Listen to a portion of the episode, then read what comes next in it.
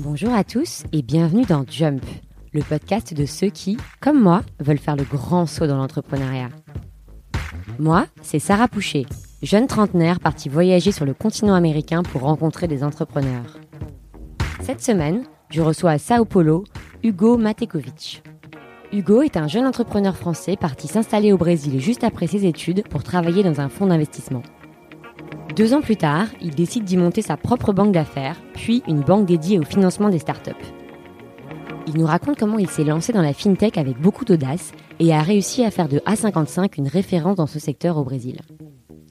On parle aussi de l'écosystème startup brésilien et de ce que c'est que d'entreprendre dans ce pays quand on est français. Si l'épisode vous plaît, n'oubliez pas de vous abonner au podcast et de me laisser un petit commentaire sur iTunes. Bonne écoute Bonjour Hugo Bonjour Sarah, Bienvenue dans Jump Ben, merci pour l'invitation. Alors Hugo, on est ici donc à Sao Paulo euh, dans les bureaux de A55. Est-ce que tu peux me raconter comment tu es devenu entrepreneur au Brésil? Alors je suis devenu entrepreneur au Brésil après une première expérience en fonds d'investissement de 2013 à 2016. Euh, et ensuite, euh, j'avais lancé une première société de conseil avec euh, plus ou moins de succès, plutôt moins que plus d'ailleurs, pour conseiller des startups. Et ensuite, en fin 2017, nous avons lancé avec André Vettel, mon cofondateur, l'aventure euh, A55. Et pourquoi tu es venu originellement au Brésil? Alors euh, à la base, je suis venu parce que j'avais euh, passé une partie de mon enfance en Espagne et pour moi, les cultures latines euh, étaient des destinations naturelles, essentiellement les, les destinations hispaniques. Et à l'époque où on terminait la fac, l'Espagne était en très mauvaise situation. Il y avait une crise économique très importante, donc il n'y avait absolument pas de possibilité d'emploi. Ou en tout cas, les rares qu'il y avait, c'était de toute façon à des salaires extrêmement bas. Et la principale alternative, qui était l'Argentine, euh, était en train de disparaître puisque Christina Kirchner était en train de nationaliser l'économie et donc de tuer l'initiative privée. Et donc, il restait euh, l'éléphant dans la salle euh, en Amérique latine, euh, donc le Brésil, qui sur n'importe quelle carte espagnole ou hispanique, euh, et comme l'Australie, tombe dans l'o- dans l'océan, n'existe pas, euh, conséquence directe du traité de Torcedillas. Euh, mais j'ai décidé de, de m'intéresser à ce continent euh, qui n'est pas dans l'océan et qui représente euh, au moins la moitié de tout ce qui se passe euh, en Amérique latine, le Brésil. J'ai appris le portugais. Tu parlais pas du tout Je portugais. ne parlais pas portugais jusqu'en 2012 et sur la fin de mes études, j'ai appris le portugais, qui était évidemment une condition sine qua non pour pouvoir respirer au Brésil. Et donc, euh, je suis arrivé en parlant portugais, et ce qui a très largement facilité mon intégration. Donc, le plan C Brésil est devenu euh, très rapidement le plan A. Donc tu arrives au Brésil, euh, fraîchement diplômé, tu travailles pour un fonds d'investissement, si j'ai bien compris. Alors, en arrivant exactement, je travaillais pour une petite boutique d'investissement. Et puis là, bah, au bout de deux ans, tu te dis, je vais monter une banque d'affaires ici au Brésil, C'est ça. à 25 ans. C'est ça. Donc euh, je voyais un besoin important pour euh, de financement et de conseils pour les startups. Ou en tout cas, c'était la manière la plus facile pour moi de me rapprocher de ce monde. J'étais vraiment sur le vieux monde, sur la vieille économie, des sociétés euh, qui étaient cotées en bourse au Brésil, qui étaient tous sauf sexy, donc aucun secteur innovant et toutes les sociétés qui, que je trouvais extrêmement dynamiques étaient dans le secteur de la technologie, qui était un secteur qui n'existe pas en bourse ici. Et donc, il fallait aller sur le marché privé et il fallait absolument sortir euh, de ce marché des vieilles entreprises. Et, et pour moi, la, la manière la plus facile de mettre un pied dedans, c'était de monter une société de conseil, hein, donc une, une banque d'affaires pour être plus sexy, mais qui en fait était rien d'autre qu'une société de conseil pour aider ces sociétés à monter des business plans et à lever de l'argent euh, en Amérique du Sud. Donc tu, nous as dit en introduction que ça n'avait pas extrêmement bien marché. Comment tu as eu l'idée de, du coup euh, de A55 qui est aujourd'hui une banque pour les startups? Alors A55, c'est venu euh, une- d'une suite assez naturelle du conseil pour les startups et donc c'était euh, le pivot d'un modèle où c'était du deal by deal, où société par société, je regardais le cas, je leur trouvais des financements, je leur faisais un business plan.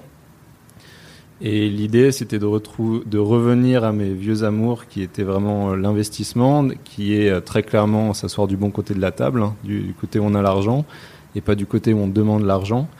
Euh, et il euh, n'y a rien de mieux qu'une banque, en fait, ou qu'un modèle de, fonds ou de, banque pour euh, pouvoir faire ça avec beaucoup de technologie. Donc, on, on, voulait créer une banque totalement technologisée et intégrée, créée par des entrepreneurs pour servir les besoins financiers euh, d'autres entrepreneurs de technologie qui ont besoin d'aller vite et qui ont besoin de travailler de manière intégrée. Euh, et donc en fait, c'était vraiment une manière beaucoup plus sophistiquée, beaucoup plus viable et beaucoup plus scalable euh, de servir les besoins de cette économie.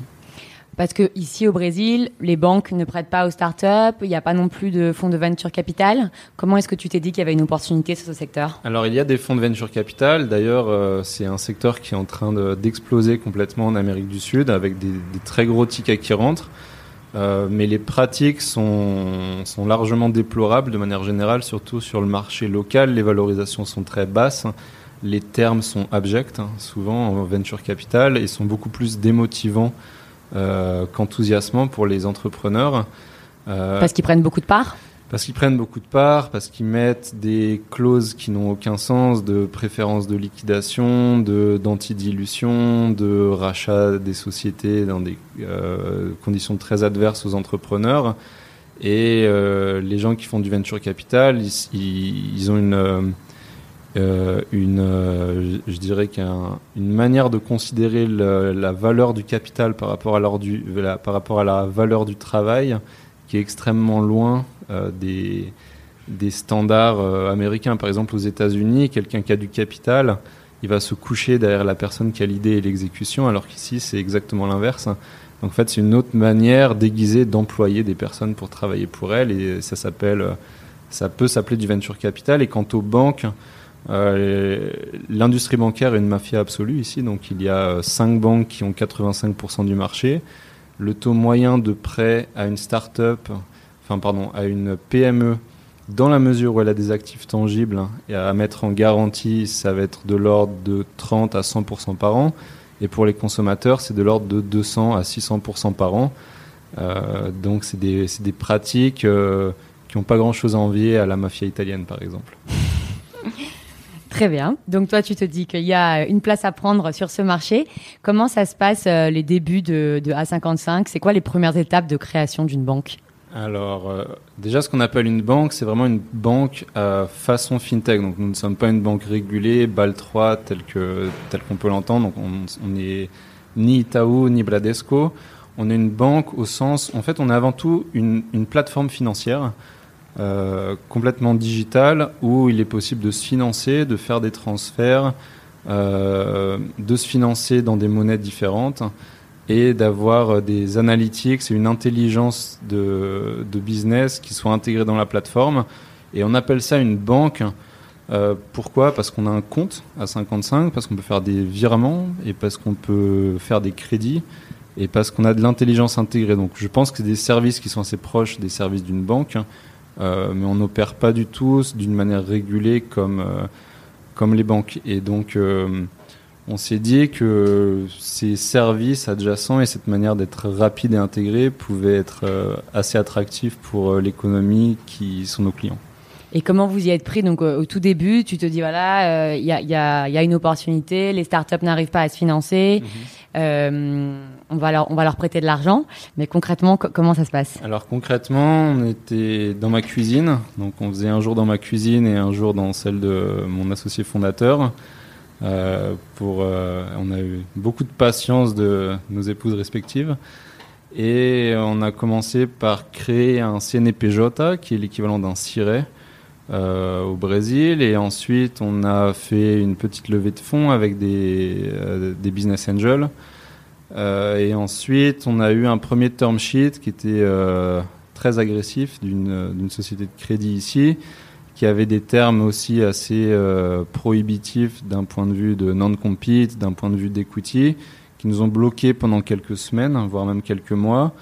Euh, et on a commencé à opérer tout simplement avec notre argent au début. Donc on prêtait simplement notre argent jusqu'à ce que ce term sheet meure. Et on avait, on avait certains outils déjà techniques pour être capable de faire de, du crédit avec du capital de tiers et d'une manière qui soit qu'on puisse qu'on puisse scaler rapidement. mais ça a commencé de manière extrêmement artisanale. On n'avait pas de bureau, on n'avait pas d'employés. Mais vous aviez un produit à vendre. Euh, qu'est-ce que vous montriez à vos le prospects Alors le produit qu'on avait à vendre, c'était d'utiliser notre argent pour prêter à des startups, de faire euh, un contrat bilatéral au tout début, et ensuite on a commencé à enregistrer des vraies notes de crédit à la banque centrale pour euh, pour avoir un vrai crédit qui soit actionnable en justice. c'était sur papier, c'était avec des motoboys, c'était notarisé. Et à la fin, c'est devenu complètement digital, intégré avec des comptes, avec des garanties. Donc c'était une suite d'itérations qui nous ont permis de, de faire croître euh, cette société. Et c'était qui votre premier client Tu t'en souviens? Alors notre tout premier client, c'est une société qui s'appelle Omi Experience, euh, qui a été créée par un entrepreneur fantastique qui s'appelle Marcelo Lombardo, qui fait euh, une solution de comptabilité via software pour des micro-entreprises. Et ils vendent ça sous un modèle SaaS avec des petites licences de euh, l'équivalent de 30 à 50 euros par mois. Euh, donc on leur a fait un crédit qui était à la base un, crédit pour payer le bonus de leur vendeur qui avait fait une société excellente, euh, pardon, qui avait fait une année excellente. Ils n'avaient plus d'argent pour les payer. On avait signé un term sheet. Ils avaient déjà annoncé à tous leurs vendeurs qu'ils allaient leur payer un bonus exceptionnel avec notre argent. Euh, et donc, du coup, on s'est dépêché la veille de Noël pour leur faire un crédit euh, pour qu'ils puissent payer leurs vendeurs après une société exceptionnelle. C'est une société qui était en croissance et qui est encore en croissance d'environ 500% par an. Et euh, ils, ont, ils viennent de lever d'ailleurs maintenant avec Riverwood 80 millions de reais. Et donc, ils ont déjà fait x 15 en un an depuis qu'on leur a prêté. ils faisaient déjà x 5 tous les ans à cette époque-là. Et comment vous l'avez rencontré et comment tu as réussi à les, convaincre de vous faire confiance? C'est à l'époque où j'avais ma société de conseil. Je les avais connus, je leur avais demandé des, des conseils sur le, un type de financement qui pourrait les aider. Et à l'époque, Marcelo Lombardo avait particulièrement accroché sur l'idée. Il ne savait pas que le crédit était disponible. Il avait de temps en temps des besoins de financement et il m'avait demandé de le contacter le jour où on aurait un premier produit. Et je l'ai contacté. Ils nous ont fait confiance, ils ont été assez patients. On a appris ensemble d'ailleurs. Aujourd'hui, on en rigole. Et, c'est vrai que c'est une, belle expérience. Et au MIS, je pense que ça va être. Euh, on peut miser sur le fait que ça devienne une unicorn à la vitesse à laquelle ils sont en train de croître aujourd'hui. Et euh, est-ce qu'il y a eu un moment euh, très difficile depuis cette année et demie où vous vous êtes lancé, un moment un peu charnière où vous vous êtes dit on va pas, on va pas y arriver? Au début, c'était très compliqué de trouver des partenaires de crédit locaux. donc mettre le mot start-up, technologie et crédit dans la même phrase, c'était impossible. S'asseoir avec un banquier était impossible. S'asseoir avec un fonds de crédit était impossible. Euh, et parler de crédit pour la nouvelle économie était complètement inaudible au Brésil pendant plusieurs euh, trimestres consécutifs. Donc on est allé chercher euh, du funding essentiellement jusqu'à aujourd'hui en dehors du Brésil pour les partenaires institutionnels. Aujourd'hui ça devient beaucoup plus sexy, c'est beaucoup plus facile. mais la première recherche de partenaires pour prêter à ces sociétés a été extrêmement compliquée et on a commencé avec des personnes physiques euh, compte tenu de la défiance généralisée qui existait sur le marché. Et sur le paysage aujourd'hui de la fintech au Brésil, il y a deux gros acteurs, Newbank et Creditas. Comment vous vous euh, différenciez de ces deux acteurs? Alors, euh, donc, et Creditas sont des sociétés de, des fintech qui font du B2C, alors qu'aujourd'hui, notre proposition de valeur, c'est de faire du B2B. Euh, alors en quoi on est différent? Je, pense que si on regarde d'un point de vue produit euh, et qu'on oublie la question de B2C contre du B2B, Nubank c'est avant tout une carte de crédit pour des consommateurs millennials avec une expérience utilisateur qui est vraiment intéressante. Euh, mais ça reste une carte de crédit avec aujourd'hui plusieurs autres fonctionnalités. Mais ça serait Nubank, ça serait beaucoup plus proche d'un modèle Revolut ou N26 donc vraiment euh, la carte de crédit intelligente pour le consommateur. Euh, et sur un modèle Creditas où là c'est beaucoup plus, c'est vraiment un modèle de crédit. Euh, on, Creditas a vraiment un modèle de crédit traditionnel. Donc ils sont modernes au sens où ils ont des canaux d'acquisition de clients qui sont digitaux, euh, mais ça reste un, crédit qui est complètement traditionnel, c'est-à-dire qui, utilise comme garantie des voitures et euh, de l'immobilier, qui est en fait le modèle bancaire. Donc la seule différence qu'ils ont avec une banque, et qui est assez notable, c'est qu'ils n'ont pas d'agence, donc ils, prêtent directement en ligne. Euh, mais ce qu'on propose de faire pour les entrepreneurs du digital et pour euh, les sociétés du digital, c'est d'avoir une expérience client qui soit probablement comparable à celle d'un Nubank, mais justement d'utiliser des garanties alternatives puisque la nouvelle économie n'a rien de tangible, elle n'a que de l'intangible et des clients, et donc d'utiliser leurs actifs qui sont euh, la propriété intellectuelle et leurs clients en contrepartie de leurs prêts euh, mais c'est vrai que Sergio Fulio et David Vélez sont des personnes de qui on est très proche et généralement on déploie plusieurs initiatives ensemble. Et notamment pour Nubank, on va lancer euh, le Mexique ensemble. Et pour Cléditas, on fait plusieurs événements ensemble. Donc c'est des personnes de qui nous sommes très proches. Et aujourd'hui, vous êtes une trentaine si j'ai bien compris. C'est ça. J'imagine que les, équipes ne s'arrêtent pas de, grandir. Euh, vous avez prévu de, lever des fonds pour financer aussi cette croissance? Euh, Exactement. À ce rythme-là, on n'aura plus beaucoup d'argent dans très peu de temps. Donc, euh, on, va recapitaliser la boîte. On a déjà fait une première petite recapitalisation en fin d'année dernière. et aujourd'hui, l'idée, c'est d'accueillir des institutionnels au capital. Donc, on va aller chercher des acteurs qui comprennent bien la banque en Amérique latine, qui comprennent bien les paiements comprennent bien le software, qui comprennent bien la technologie et qui comprennent bien les cycles de venture capital. Euh, donc je pense que si on arrive à avoir une ou plusieurs de ces caractéristiques, ça sera, ça sera probablement un, excellent partenaire pour nous. Si on parle un peu de ton associé, tu es mhm. associé avec un Brésilien, il me semble. C'est ça. Euh, comment vous vous êtes rencontrés et comment vous vous répartissez les rôles? Alors on s'est rencontrés avec un ami en commun que j'avais connu à une conférence de la London School of Economics et je cherchais désespérément des Brésiliens dans l'annuaire de la London School of Economics. Euh, il n'y en avait aucun. Euh, mais j'ai trouvé le seul autre latino-américain qui était chilien et qui m'a présenté un de ses amis qu'il avait rencontré à Saint Gallen qui s'appelle André Vettel. Et ce qui est intéressant, c'est qu'on terminait ensemble nos études et on était les deux gringos euh, qui terminaient leurs études en Europe et qui allaient au Brésil en n'étant ni de la INSPER, ni de la USP, ni de la FGV. Donc, euh, les universités les plus euh, connues les universités les plus connues du Brésil, donc euh, bon à rien sur le marché brésilien. Et on a essayé de se soutenir pour, pour discuter des possibilités d'emploi avec un, en fait une barrière imaginaire, puisqu'on a tous les deux réussi à trouver des jobs assez intéressants. Et lui était trader en banque, d'une grande banque d'affaires ici qui s'appelle BTG Pactual. Et ensuite, euh, on a travaillé ensemble dans le même fonds d'investissement. Euh, et ensuite, André est allé gérer un fonds de venture capital entre Florianopolis et São Paulo. Et on a, on, discutait beaucoup du venture capital, des startups pendant ces années-là, et on a décidé fin 2017 de franchir le pas euh, et de monter un modèle inédit pour cette économie. Et comment vous vous répartissez les rôles? Qui fait quoi? Alors aujourd'hui, je suis beaucoup plus sur la partie stratégie, croissance, euh, relations institutionnelles avec des principalement des acteurs financiers, donc euh, euh, des partenaires d'equity, des partenaires de dette, des partenariats stratégiques et l'internationalisation du business. Et de son côté, il est beaucoup plus sur la relation start-up.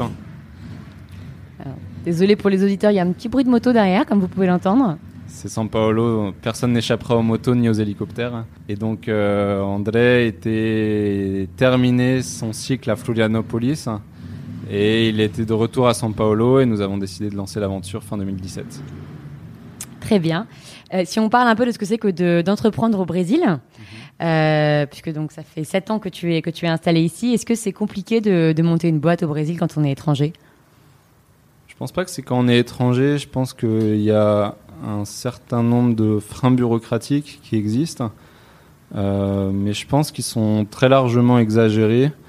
Là, je faisais récemment mes déclarations d'impôts en France et je regardais le système français et je pense que ça n'a pas grand-chose à envier. On est, on est à peu près sur les mêmes, euh, les mêmes degrés de bureaucratie. Donc euh, effectivement, il y a de la paperasse à faire, c'est du système de civil law, c'est les Français d'ailleurs qui ont importé ça avec Napoléon, donc c'est je pense que c'est un juste retour des choses. Donc il y a un certain nombre de bureaucraties effectivement à faire au début, mais rien que je trouve particulièrement différent des, des autres pays. Il n'y a pas d'histoire de visa euh Il y a effectivement des histoires de visa, mais c'est beaucoup plus facile d'avoir un visa ici que d'avoir une green card aux US par exemple. Donc euh, je pense que c'est ce qu'on pourrait attendre de n'importe quel pays, je dirais, de, de milieu de tableau dans le monde en termes de facilité de faire des affaires. Euh, le Brésil est relativement mal placé, mais c'est un marché qui est assez gigantesque. Donc je pense que ça dépend essentiellement de l'interlocuteur. Je pense que si on parle à quelqu'un qui est au BVI, Cayman, UK ou États-Unis, qui peut monter, ou même à Singapour et qui peut monter une start-up ou une société en deux heures, bah, si ça prendra deux mois. Euh, mais je pense que c'est essentiellement une excuse pour expliquer euh, des projets qui n'ont pas, qui pas bien marché. Le, le défi, c'est pas ça. Le défi, c'est de trouver des clients, c'est de trouver des partenaires, c'est de trouver des employés. Et, et, ça, ça dépasse très largement les questions bureaucratiques. Et à quoi ressemble l'écosystème startup euh, brésilien? Alors, l'écosystème startup brésilien, il a été créé euh, notamment dans les années 2000 avec des initiatives publiques, hein, donc des fonds publics qui ont financé essentiellement de l'économie réelle. Ça a mis beaucoup de temps à se mettre en place.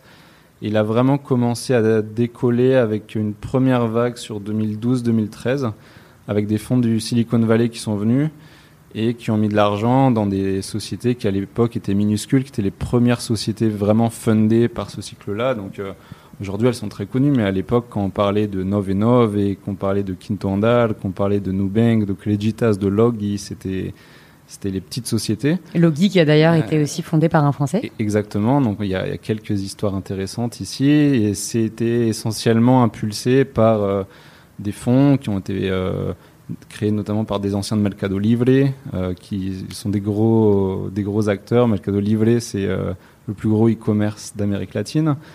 Et ça, c'était vraiment le premier vintage.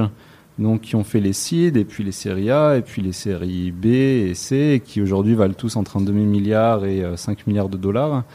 Et il y a aujourd'hui, sur 2018-2019, une deuxième vague qui est avec au moins un zéro de plus et probablement deux zéros de plus, avec des fonds absolument énormes comme euh, SoftBank qui viennent de rentrer, SoftBank qui vient de mettre 5 milliards en Amérique latine, qui vient de mettre 1 milliard dans Rappi, avec, et ça c'est SoftBank Latam, il y a aussi SoftBank Londres qui fait des énormes tours. Euh, on a les corporates qui commencent à mettre de l'argent. On a les fonds de private equity qui commencent à mettre de l'argent. On commence à avoir des, des tickets complètement dingues de sociétés comme Andreessen Horowitz. Euh, et, euh, et, on a des IPO comme Stone, par exemple, qui ont, qui ont, levé aux États-Unis sur le marché. Donc aujourd'hui, c'est un marché en effervescence. C'est plus du tout tabou de parler de start-up, c'est pas plus du tout tabou de parler de fintech. Euh, et que ce soit les fonds, que ce soit les corporates, que ce soit les employés, tout le monde cherche à rentrer dans ce marché. Et on est même en train de commencer à vivre une bonne inflation puisque les, les talents sont chers euh, et, euh, et, sont rares également. Euh, donc c'est vraiment un système en ébullition, en effervescence de, sur les deux ou trois dernières années. Lié aussi sans doute au fait que le pays est un peu sorti de la crise Alors là, on regardait les révisions de croissance. On est sur la douzième révision de croissance à la baisse au Brésil. Donc euh, on vient de passer une révision à 1,41. Je pense qu'on va terminer l'année aux alentours de 1, ce qui serait déjà pas mal. Euh, donc en fait, c'est beaucoup plus qu'on part de tellement bas avec la crise de 2014, 2015, 2016, où on a perdu environ 10 points de PIB euh, d'un coup. Te donner une idée, le Brésil en 2012, c'était le même PIB que la France, c'était la cinquième économie mondiale, et aujourd'hui, ça doit être la dixième, avec euh, trois années consécutives à moins 3,5. Et aujourd'hui, on, fait péniblement du 1%. Mais, mais ce qui se passe, c'est qu'on est tellement loin des standards de technologie et de productivité avec tellement d'argent dans le monde que, euh, et surtout, on est, un, on est un pays qui est neutre, notamment entre les US et la Chine. Donc il y a une vraie guerre d'argent entre les US et la Chine ici, et ils essaient vraiment de prendre ce marché qui est assez gros. Et c'est eux qui mettent l'immense majorité de l'argent. Euh, et on est euh, aujourd'hui, enfin surtout pour les gens de, ma génération, avoir euh, une année avec plus 1 de PIB, c'est la meilleure année qu'on ait vue depuis très longtemps, et, c'est tellement une délivrance par rapport à de la récession chronique qu'on mise absolument pas sur la macro, elle est très probablement mauvaise. Mais euh, Nubank n'a pas attendu d'avoir une macro euh, intéressante pour faire une boîte de 4 milliards. Euh, c'est d'ailleurs dans la crise que la plupart de ces sociétés euh, prennent forme, parce qu'ils proposent des modèles d'économie qui sont alternatifs et qui sont contre-cycliques. Merci beaucoup de partager cette analyse avec nous. Euh, alors, pour terminer, euh, les quatre questions que je pose toujours à mes invités. Euh, la première, est-ce que tu as un conseil pour les aspirants entrepreneurs au Brésil? Euh, venez et faites ce que vous avez envie de faire, échouez très rapidement, recommencez, échouez à nouveau, recommencez et euh, sortez du, de, des chemins tracés, de la facilité. Faites des choses moins faciles, plus osées. Et si vous devez échouer dix fois, échouez dix fois, mais continuez et comprenez pourquoi vous échouez. Ce qui est valable pour un peu tous les pays. Exactement. Est-ce qu'il y a un livre qui t'a particulièrement inspiré sur l'entrepreneuriat? Sur l'entrepreneuriat, j'aime beaucoup la biographie de Elon Musk. Donc ça serait ma principale référence. Je la mettrai dans les euh, références des notes du podcast. Est-ce que tu as une idée de boîte pour moi? Au Brésil, oui, il faut que tu montes euh, un cartorio digital. Donc le cartorio ici, c'est le notaire. C'est une mafia, donc nous on s'occupe de la mafia de la banque. Mais si tu peux t'occuper de la mafia du cartorio, tu auras une très belle idée de business. Ça marche, je vais y songer. Et enfin, et on enchaînera là-dessus, quelle est ta chanson brésilienne préférée? Ma préférée, c'est Non existe amor en SCP de Criollo. D'accord, je vais peut-être te demander de me les player en off, mais on enchaînera là-dessus. Je te l'épelle sans aucun souci. Merci beaucoup Hugo, Merci à toi. et à la semaine prochaine les auditeurs. Merci beaucoup. Não existe amor em SP, um labirinto místico, onde os grafites gritam, não dá pra descrever